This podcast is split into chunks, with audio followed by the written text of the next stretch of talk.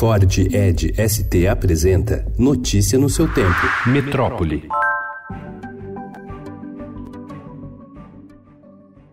Cientistas das universidades federais de Alagoas e do Rio de Janeiro detectaram de modo independente uma gigantesca mancha no mar no litoral sul da Bahia. A observação foi feita na segunda-feira por um satélite da Agência Espacial Europeia. Para os especialistas, seria óleo vindo do fundo do oceano, a semelhança do que vem poluindo o litoral. A Marinha e o Ibama negaram que seja óleo. A mancha tem formato de meia-lua, com 55 quilômetros de extensão e 6 quilômetros de largura. Pelo padrão da mancha, os pesquisadores afirmam que não se trata de um derramamento, mas sim de um vazamento oriundo do fundo do mar.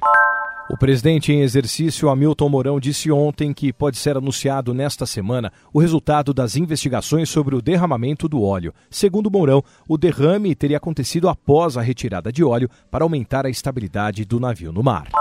A gestão Bruno Covas apresenta hoje para consulta sua proposta de alteração da Lei de Zoneamento de São Paulo, que libera prédios mais altos nos miolos dos bairros. O projeto deixa de fora uma série de demandas do mercado imobiliário, entre elas a redução do valor na contrapartida paga para construir acima do limite permitido.